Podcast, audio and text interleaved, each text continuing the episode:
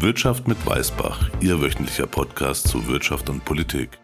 Herzlich willkommen und schön, dass Sie mit dabei sind bei Folge 6 unseres neuen Podcasts. Vielen Dank an alle, die unseren neuen Podcast unterstützen, uns hören und weiterempfehlen.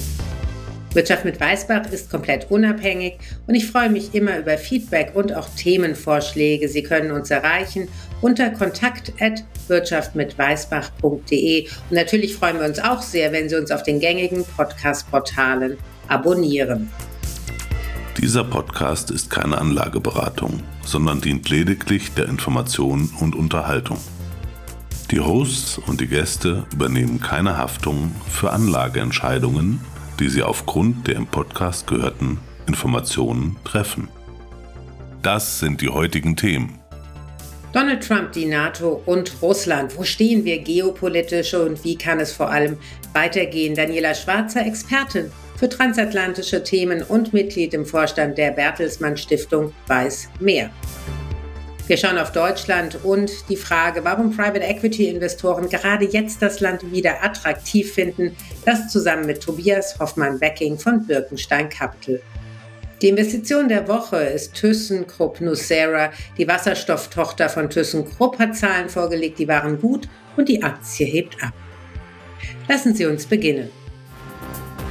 Unser heutiges Interview die 58. Münchner Sicherheitskonferenz findet am Wochenende des 17. und 18. Februars statt. Es geht natürlich um den Ukraine-Krieg, Russland, die NATO, Donald Trump, viele, viele Themen, die hier auf der Agenda stehen. Denn der Ukraine-Krieg, der geht nun jetzt schon fast zwei Jahre und die geopolitischen Verwerfungen, die sich unter anderem daraus ergeben haben, sind enorm groß. China strebt eine größere Rolle an der Welt an und weitet seinen Einfluss aus. In den USA könnte Trump wiedergewählt werden. Und seine jüngsten Äußerungen zur NATO geben einen kleinen Vorgeschmack, was dann drohen könnte. Hier ein Beitrag der Deutschen Welle, bei dem Trump zu Wort kommt. Einer der Präsidenten eines großen Landes sagte, nun, Sir, wenn wir nicht zahlen und von Russland angegriffen werden, werden sie uns trotzdem beschützen?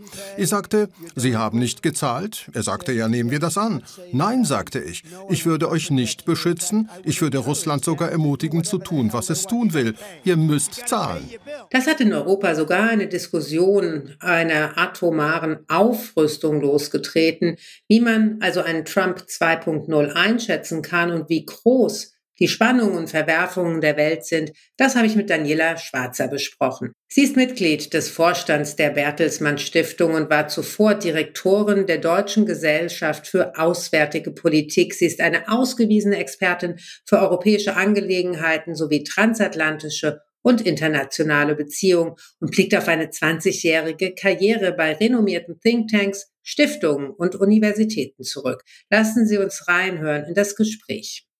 Frau Schwarzer, herzlichen Dank, dass Sie sich Zeit nehmen, mit mir zu sprechen. Dieses Wochenende findet ja die Sicherheitskonferenz in München statt. Wir hatten jüngst die Äußerung von Trump, die für viel Aufsehen gesorgt haben. Wie sehen Sie denn momentan die geopolitische Lage? Die geopolitische Lage ist im Moment höchst angespannt, vor allem aus europäischer Sicht, denn zum einen haben wir um uns herum einen richtigen Ring an Krisen. Das Augenmerk liegt seit zwei Jahren ja sehr stark auf Russland Russlands Angriff auf die Ukraine seit 2022 in einer neuen Qualität. Natürlich liegt dieser Konflikt schon viel länger zurück, der Beginn, spätestens seit 2014 und der Annexion der Krim. Und jetzt darüber hinaus seit 7. Oktober 2023 die sehr, sehr verschärfte Lage, nicht nur zwischen Israel und dem Gazastreifen, sondern insgesamt im Nahen Osten mit einer wahren Eskalationsgefahr, nachdem Israel von der der Hamas auf brutalste Art und Weise angegriffen wurde und dann in seiner Strategie, die Hamas zu bekämpfen im Gazastreifen, man eben sieht, wie auch andere Akteure in den Konflikt natürlich mit involviert sind und die Gefahr einer Eskalation auch dort besteht. Und global haben wir es mit dem Wettstreit zwischen der USA und China um die Frage der größten und mächtigsten Weltmacht zu tun. China ähm, ist auf diesem Kurs seit einigen Jahren mit sehr expliziten Zielsetzungen und die USA sehen da China als langfristig größte Herausforderung. Nicht nur für sich selbst auf Platz eins der Weltmächte, sondern ganz besonders auch in der Frage, wie ist denn unsere künftige globale Ordnung gestaltet? Das muss auch Europa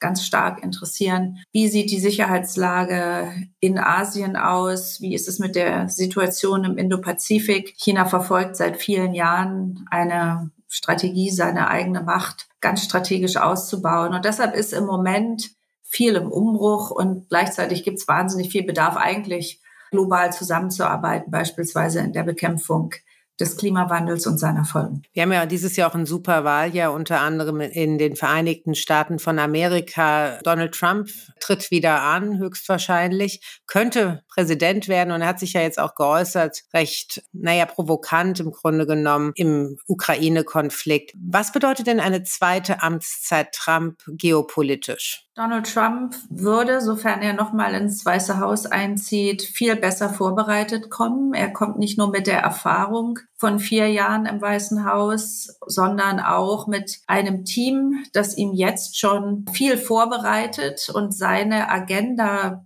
quasi ausbuchstabiert, wie er sie umsetzen könnte. Das ist im Inneren natürlich der Ausbau seiner eigenen Macht, ein Stück weit die Beschränkung der amerikanischen Demokratie, eine Durchsetzung von seinen Interessen im Inneren und im Äußeren. Äh, und da wird es für Europa so relevant, eine Reduzierung des amerikanischen Engagements als globale Stabilisierungsmacht, als Kraft, die oft äh, an der Seite Europas in unterschiedlich schwierigen globalen und, und auch regionalen Problemsituationen gewirkt hat und er hat sehr deutlich gesagt, dass die NATO eine Überprüfung bedarf. Das hat er auch schon in seiner ersten Amtszeit gesagt, auch wenn am Ende mehr amerikanische Truppen in Europa standen als zu Beginn seiner Amtszeit, weil er dazu beigetragen hat, die Ostflanke gerade auch in Polen zu stärken. Aber er stellt eben das amerikanische Engagement in Frage und er sagt sehr deutlich, die Lasten müssen besser verteilt werden und die jüngsten Äußerungen in denen er Wladimir Putin eingeladen hat, äh, die Alliierten der USA in der NATO anzugreifen, die eben ihren Beitrag, die berühmten zwei Prozent des Bruttoinlandsproduktes als Verteidigungsetat nicht erfüllen. Das ist schon eine, eine enorme Eskalation und Provokation und das hat Europa zutiefst geschockt. Es gibt ja immer wieder Stimmen, jetzt zuletzt Dänemark, die spekulieren, dass Russland in den nächsten zwei bis drei Jahren angreifen könnte. Was ist die Rationale dahinter, solche Angst zu schüren, Ihrer Meinung nach? Also Russland hat einen sehr klaren Expansionskurs für sich selber definiert. Es möchte sein eigenes Territorium ausweiten. Wladimir Putin spricht im Grunde immer von dem Territorium der alten Sowjetunion und bezieht da dann oft in seine Vorstellungen von einem wiedervereinigten großen Russland, was er quasi dann der Sowjetunion fälschlicherweise gleichsetzt. Da würde er die baltischen Staaten dann natürlich auch gerne mit einbeziehen. Damit verbindet sich aus Sicht äh, der NATO-Alliierten natürlich die Angst vor einem Angriff auf NATO-Territorium. Darüber wird jetzt viel offener als noch vor Monaten gesprochen, ganz einfach, weil die Situation sich aus zweierlei Hinsicht verschärft. Zum einen läuft der Krieg in der Ukraine nicht so wie vielleicht von den Unterstützern der Ukraine und vor allem der Ukraine selbst erhofft wurde, nämlich dass man Russland stärker zurückdrängen kann und irgendwann dann doch in eine Situation bringt, wo eine Verhandlungslösung sich anbietet und auch die Ukraine diese akzeptabel findet. Im Moment ist die Situation so, dass auch aufgrund des fehlenden Nachschubs für die Ukraine, beispielsweise im Bereich der Munition, sich die Lage Schritt für Schritt immer weiter ja verschärft für die Ukraine und ihre Unterstützer. Und deshalb ist natürlich die große Sorge, was passiert hier? Was macht Russland als nächstes? Wie nutzt es diese Situation, die aus russischer Sicht natürlich als Schwäche der Ukraine und ihrer Alliierten oder ihrer Unterstützer besser gesehen wird?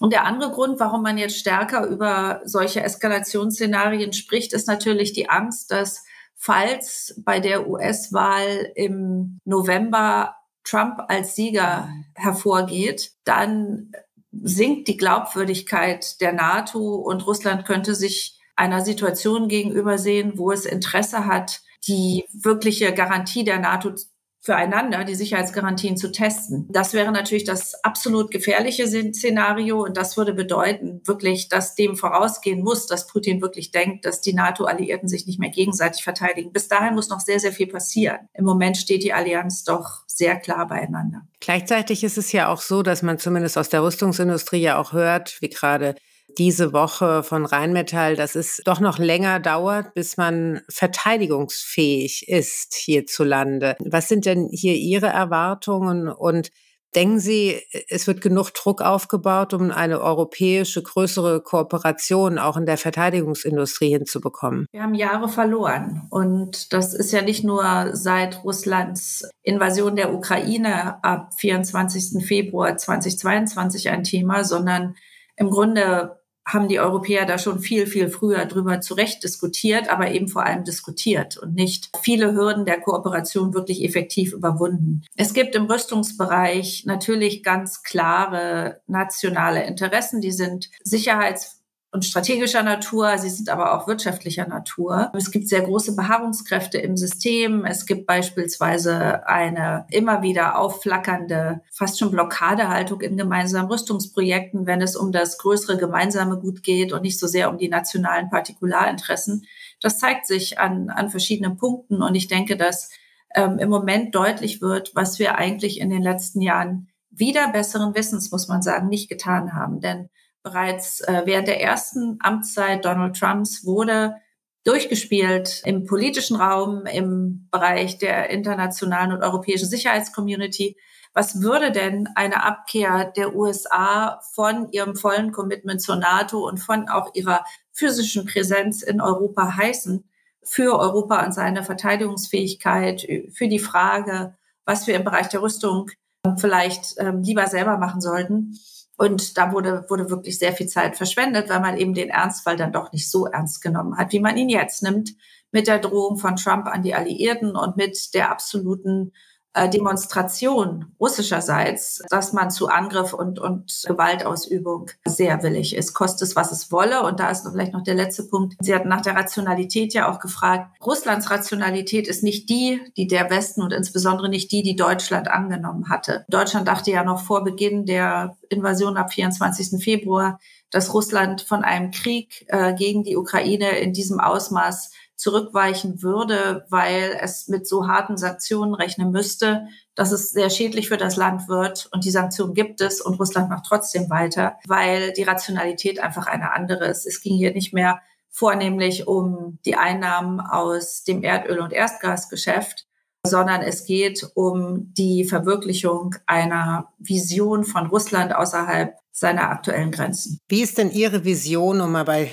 dem Wort zu bleiben, für die geopolitische Ordnung, sagen wir mal in fünf Jahren? Es scheint ja, als würde dieser Konflikt uns doch länger begleiten, als wir alle gedacht haben. Wir laufen Gefahr, dass die globale Ordnung weiter geschwächt wird, dass es Akteure gibt, die sie umgestalten wollen. Da müssen wir vor allem nach China gucken, aber China und Russland gemeinsam haben auch wenige Tage vor Beginn dieser Phase des Krieges in der Ukraine ein gemeinsames Statement veröffentlicht, als Wladimir Putin bei Xi Jinping in Peking war, wo die beiden zusammen eine autoritäre Sicht auf globale Ordnung und auch auf letztendlich nationale Staatsformen werfen und ihre eigene ja, ihre eigene Vorstellung davon formulieren. Das war das erste Mal, dass das in dieser Form so geschehen ist. Und man sieht im Grunde seither, dass beide Seiten versuchen, durch ein Ausbau von Beziehungen zu ähnlich denkenden Staaten ihre ja, Durchsetzungskraft zu erhöhen und auch in internationalen Organisationen, insbesondere China, durch Finanzierungsströme, durch Personalpolitik und so weiter versucht, seinen Einfluss auszudehnen. Das heißt also, die internationale Ordnung westlicher Prägung, die wir nach dem Zweiten Weltkrieg als Europäer ja in ihrem Entstehen mit unterstützt haben und auch stark davon profitiert haben, diese Ordnung wird Schritt für Schritt geschwächt was bedeutet, dass wir zum einen offen sein müssen, über alternative Ordnungsstrukturen und Grundlagen nachzudenken, aber gleichzeitig ja bestimmte Prinzipien werden schützen wollen, wie zum Beispiel das Thema Rechtsstaatlichkeit, äh, wie zum Beispiel das Thema der friedlichen Konfliktbeilegung, wo es ja auch internationale Mechanismen für gibt in den globalen Governance-Strukturen. Und da hat Europa sehr viel zu verlieren und muss einerseits seine eigene Machtbasis äh, wirtschaftlich, aber auch eben im militärischen, im außenpolitischen Bereich, im finanziellen Bereich weiterentwickeln und gleichzeitig seine internationale Gestaltungskraft nach vorne stellen. Aber dass wir an der alten Ordnung werden festhalten können, das glaube ich bei weitem nicht. Was bedeutet, dass wir uns auf ein deutlich und anhaltend machtbasiertes und volatileres Umfeld einstellen müssen. Und das erfordert für den Schutz der eigenen Interessen künftig dann weiterhin einen, einen sehr großen, auch finanziellen Aufwand. Frau Schwarzer, herzlichen Dank. Ich danke Ihnen. Deutschland im Umbruch. Budgetkrise trifft auf Kapitalbedarf. Eine ungute Mischung. Die Infrastruktur Deutschlands braucht Investitionen, die Schulen, die Bahn, just to name a few. Das ist Ihnen ja auch alles geläufig. Aber auch die Transformation der Wirtschaft hin zu CO2-Neutralität ist ein Riesenkraftakt und braucht ebenso sehr, sehr viel Geld. Es ist also irgendwie klar, dass es ohne privates Kapital nicht geht. Ich habe mit Tobias Hoffmann-Becking von Birkenstein Capital aus München gesprochen. Hinter seinem Fonds steht ein großes US-amerikanisches Haus und es ist in der Tat interessant, dass momentan, da es Deutschland doch gar nicht gut geht, wieder Investoren, vor allem auch aus Amerika, sehr interessiert sind an Möglichkeiten hierzulande. Das war eines der Themen, die wir besprochen haben. Vielleicht hören wir erst mal rein, warum die USA wieder Interesse an Deutschland hat. Ja, das ist eigentlich äh, durch zwei, drei Trends zu beschreiben, wenn man auch die letzten 10, 15 Jahre anschaut. In Deutschland wurden viele sag mal, Problemfälle äh, gelöst, a, durch billiges äh, Fremdkapital, begünstigt natürlich durch die niedrigen Zinssätze und EZB-Maßnahmen. Das heißt, die Banken konnten relativ günstig Geld rausgeben und das schwappt auch rüber in die anderen Bereiche. Und dann zum Zweiten hat auch der, der Staat hier und da äh, gerne unterstützt bei Problemfällen, sei es der Bund, die KfW oder eben auch die Länder mit Bürgschaften.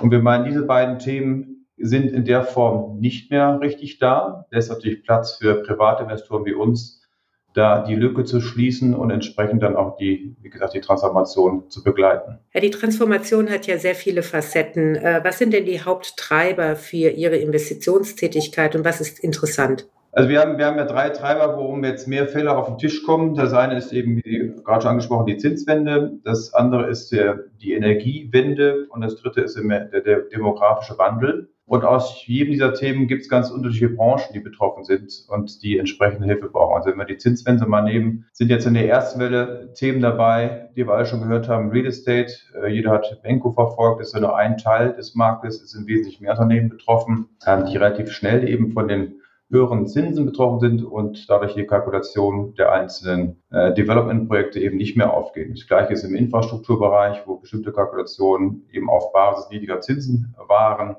und die entsprechend nicht mehr funktionieren. Wenn wir das Thema Energie nehmen, dann kommen wir in das Herz der deutschen Industrie. Gerade energieintensive Branchen wie Chemie leiden besonders stark darunter, können nicht mehr zu den entsprechenden Kosten den Weltmarkt bedienen und müssen entsprechend sich äh, anpassen mit eigenen Energiekonzepten oder eben auch äh, im Ernstfall Verlagerung. Das geht aber eben breit, breiter in die Industrie rein, also auch Automotive ist betroffen durch mal, zum Beispiel viele Kunststoffteile, die auch äh, viel Energie in der Produktion brauchen, ähm, aber natürlich auch Automotive per se durch den Strukturwandel vom Verbrenner zum Elektroauto. Lassen Sie uns gleich mal auf den Immobiliensektor schauen. Sigma ist ja quasi sehr prominent, aber auch die Adlergruppe hat hier viele Schlagzeilen gemacht.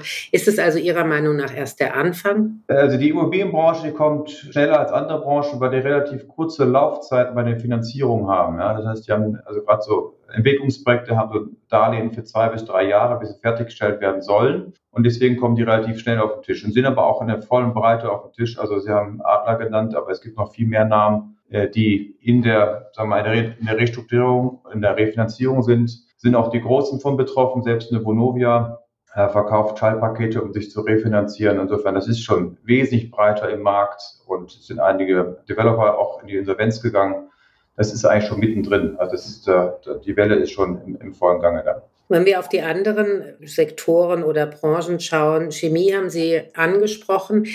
Das ist ja natürlich, wie schon gesagt, sehr energieintensiv. Denken Sie, es gibt da langfristige Restrukturierungen auch in Deutschland? Das heißt, man müsste eigentlich diese Unternehmen ganz anders aufsetzen? Das wird wohl so sein. Die Frage ist ja, gehen die Energiekosten aufs alte Niveau zurück? Und ich glaube, da ist die, die Meinung bei den meisten, wir werden das alte Niveau von sagen wir, 2019 im Vorjahr nicht mehr sehen. Das heißt, wir haben eine, einfach eine dauerhaft höhere Kostenstruktur und da muss man sich anpassen. Also muss entweder andere Energiekonzepte haben, lokal, was schwierig ist, oder eben auch, wenn man den Weltmarkt bedient, überlegen, welche Werke man global wie auslastet. Das wird natürlich auf Kosten vor allem der deutschen Standorte gehen. Ja. Welche Rolle spielen Sie denn in dem Bereich als privater Investor? Es muss ja für Sie auch Sinn machen, Ihr Geld zu investieren. Das sprich, es muss ja eine Rendite geben. Wir wollen ja nicht nur Lücken schließen im Sinne von, da ist jetzt ein Kapitalbedarf, weil Verluste anfallen, sondern wir wollen eben auch dann das Unternehmen so aufstellen, dass es wieder wettbewerbsfähig ist. Wir reden ja meistens über Unternehmen mit A, guten Produkten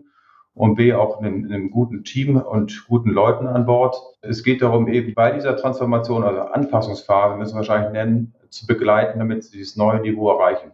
Das dauert in der Regel zwei, drei Jahre, bis sie da wieder da sind, kostet eben viel Geld und viel Begleitung im Sinne von der richtigen Entscheidung zu treffen und die auch umzusetzen. Oftmals, wenn man über private Investitionen spricht, gerade was jetzt auch die Energiewende äh, anbelangt, wird der Ruf laut nach besseren Regeln vom Staat. Wie empfinden Sie denn die Regeln, die Sie hier so antreffen? Ja, also fairer Punkt. Nur ist es ein Thema, was wir wahrscheinlich nur sehr langfristig lösen können. Also wir müssen wahrscheinlich eher schauen, was kann das Unternehmen tun, was kann der Mensch tun, wie kann er sich anpassen. Die Politik wäre gut, wenn die ihren Beitrag natürlich leistet, aber das, das wird nicht so schnell gehen und der Druck kommt ja viel schneller, als die Politik reagieren kann.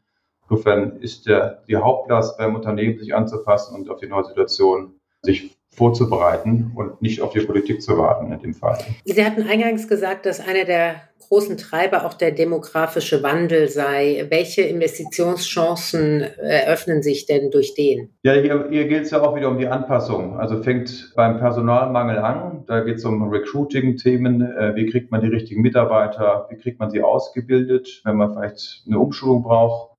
Äh, geht aber weiter, welche Prozesse kann ich wie umstrukturieren oder digitalisieren, mit KI zum Beispiel, damit ich einfache Tätigkeiten eben nicht mehr also durch Menschen machen muss, sondern eben durch die Technologie machen kann und dadurch eben wieder Arbeitskräfte freisetze. Auch das wieder bedarf Kapital, bedarf Entscheidungen und bedarf einer, einer Transformation des Unternehmens in, ja, im kleinsten Bereichen am Ende. Denken Sie da vor allem auch an Altersheime? Wir hatten ja erstaunlicherweise auch ein paar Altersheimketten, die in die Insolvenz gegangen sind, was man so erstmal auf den ersten Blick gar nicht versteht. Ja, das gilt für Altersheime und auch für Krankenhäuser. Da sehen wir einige Fälle. Kurz im Hintergrund, im Prinzip ist das so, Sie haben ja da zwei, drei Kostenfaktoren, die maßgeblich sind. Das ist Miete. Wenn es nicht selber gehört, da haben Sie meistens eine inflationsindizierte Miete, die geht also automatisch hoch. Sie haben eben Personalkosten, die sind stark gestiegen wegen Personalmangel und auch Lohnsteigerungen. Und dann haben Sie noch so ein bisschen Nebenkosten wie Lebensbildung und Co., die auch gestiegen sind. So, und alles, alles können die Altenheime derzeit nicht weiterleiten, weil die Sätze, ähm, also die Reimbursement Terms, nicht angepasst worden sind durch Politik und Kassen und das eben deutlich äh, der Inflation hinterherläuft. Wenn sie vorher eine sagen wir, 10% Marge gemacht haben, hat es ganz schnell gedreht in eine negative Marge. Ne? Für uns ist es natürlich ein schwieriges Feld zu investieren, äh, weil die Kosten können wir nicht wirklich anpassen, gerade in, in Zeiten von Personalmangel und hier warten wir eben auch auf die Politik, die dann die, die Sätze wieder erhöht. Und da hängen wir ja quasi äh, an deren Tempo und an deren Willen, das auch zu tun. Insofern können wir da als wir, neue Gesellschaft oder Investitionspartner nicht so stark Einfluss drauf nehmen. Also wir können sich selber richtig kontrollieren. Ein anderer Sektor, um jetzt nochmal einen großen Sprung zu machen, ist ja der Automobilsektor. Manche sagen, dass der Automobilsektor in Deutschland enorm unter Druck ist. Wie empfinden Sie die Situation? Ähm, und ist das interessant, in Teile da zumindest reinzugehen? Ja, das ist ja ein Sektor, der schon lange unter Druck ist. Also es begann ja schon äh, deutlich äh, in 18, 19 durch eben den, den Schwenk vom Verbrenner zum Elektromotor. Das heißt, alle Bereiche, die Verbrenner zuliefern, sind unter Druck und müssen sich anpassen. Da ist die Frage eben, welche Modelle werden überleben und wie lang ist sonst die Restlaufzeit? Also da gibt es verschiedene Investoren auch bei uns im Bereich, die schauen sich das an aus dem Blickwinkel, den Verbrenner weiter zu beliefern, weil er wird eben doch 20, 25 Jahre in vielen Regionen der Welt laufen und da kann man Geld mit verdienen. Das äh, ist natürlich ein sinkender Umsatz, aber man kann da Cashflow rausziehen. Das ist interessant. Ansonsten ist natürlich alles, was den, den Wandel befördert, also alles, was im Elektrobereich ist, interessant, weil es wachstumsstark sein wird. Und es gibt Bereiche, die dann auch natürlich nicht betroffen sind von Verbrennerthemen, wie zum Beispiel Innenraum, Ausgestaltung, die wahrscheinlich unabhängig von Verbrenner oder Elektromotor ist insofern auch ganz normal mit dem Automotive-Markt mitwachsen kann. Das Investment der Woche. Wer oder was ist ThyssenKrupp Nucera? Hinter dem Fantasienamen versteckt sich die Wasserstofftochter von ThyssenKrupp, die letztes Jahr an die Börse gegangen ist. Das war erstmal nicht so ein großer Erfolg. Die erste Zeit nach dem Börsengang lief es nämlich mit dem Aktien gar nicht so gut. Das Geschäft war schleppend, Investoren haben es auch nicht richtig verstanden. Aber nun sieht es besser aus. ThyssenKrupp Nucera wird auch als Elektrolyse-Spezialist bezeichnet. Elektrolyse ist im Grunde genommen der Prozess, in dem man Wasserstoff erzeugt. Und hier gibt es Unterschiede, unter anderem grünen Wasserstoff. Da will das Unternehmen auch ganz aktiv sein. Grüner Wasserstoff wird dann gewonnen, wenn man auch grünen Strom benutzt, um die Spaltung hinzubekommen. Es ist ein komplizierter Prozess. Ich werde Ihnen jetzt auch die Details hier ersparen. Aber eins ist sicher, Wasserstoff wird als die große Energiehoffnung für industrielle Prozesse gehandelt. Durch die Nutzung von Wasserstoff dürfte es nämlich möglich sein, die CO2 Emissionen massiv zu reduzieren, gerade für die Industrie, unter anderem auch bei der Stahlgewinnung. Noch ist das allerdings Zukunftsmusik, da uns einfach auch ein großes Netzwerk für den Transport von Wasserstoff fehlt. Es gibt sehr viele kleine Player auf dem Markt, also der Markt ist sehr zersplittert. Das ist allerdings auch ein Vorteil für Nucera, denn die Thyssen-Tochter ist groß. Aber erstmal zurück zum Geschäft und den Grund, warum wir das heute hier besprechen. Im letzten Quartal ist nämlich das Wasserstoffgeschäft gut angelaufen, nicht zuletzt durch eine Umsetzung eines Großauftrags in Saudi-Arabien. Und das war positiv für die Aktie. Der Fondsmanager Thomas Deser von Union Investment erklärt auf NTV, warum Saudi-Arabien für Nucera wichtig ist. Und Saudi-Arabien engagiert sich auch in Nucera Aktien und kann damit äh, auch als Mitaktionär dafür Sorge tragen, dass diese Projekte tatsächlich umgesetzt werden. Saudi-Arabien will ja auch weg von Öl und Gas, um langfristig die saubere Energie anbieten zu können. All das kostet natürlich Geld, gerade die Investitionen in die äh, kapitalintensive Wasserstoffwirtschaft. Und diese Kosten, die lasten auf der Profitabilität des Unternehmens. Noch macht das Unternehmen nämlich einen Verlust, aber die Zukunft könnte besser aussehen. Seit den Zahlen sind die Aktien über neun Prozent gestiegen und die Analysten sehen da noch Luft nach oben. Momentan notieren die Titel bei ungefähr 16,50 Euro. Analysten sehen das Kursziel im Mittel bei 25 Euro. Unser Ausblick auf die kommende Woche. Nächste Woche geht es ebenso um die Zukunft, um generative KI. Ich spreche mit einem Firmenvertreter von Aleph Alpha über Anwendungsmöglichkeiten von genau dieser Technologie, was die Zukunft wohl bringen mag, aber auch die Gefahren und Herausforderungen, die uns durch generative KI ins Haus stehen. Damit wünsche ich Ihnen erstmal einen schönen Tag heute, einen guten Start eventuell ins Wochenende, je nachdem, wann Sie uns hören. Und ich freue mich, wenn Sie auch beim nächsten Mal wieder mit dabei sind und uns weiterempfehlen.